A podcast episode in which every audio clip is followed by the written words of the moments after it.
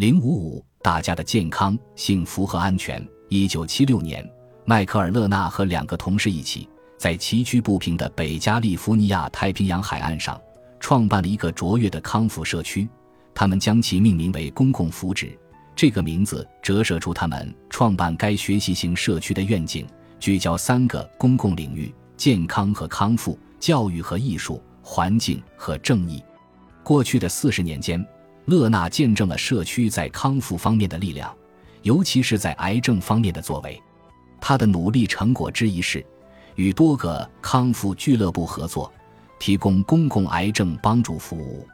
这些康复俱乐部中的工作人员报酬。很低或无偿服务，为癌症或其他疾病的患者提供宁静且充实的社区环境。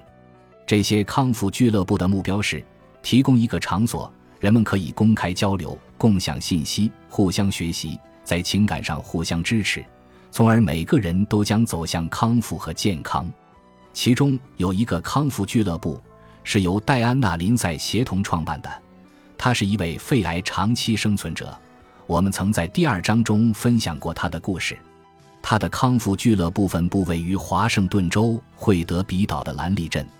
他们的使命是为当地社区提供便捷、开放、持续的康复渠道。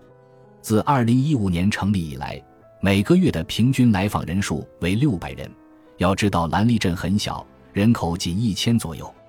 我康复后，我们想着要回报社区，我们想创办一个地方。向大家承诺，这里有社会和情感支持，面向我们社区任何有需要的人。我阅读了大量科学文献，这些文献都指出，强大的情感和社交支持有助于在多个领域改善健康结果，比如痴呆症、心脏病、癌症、精神疾病等。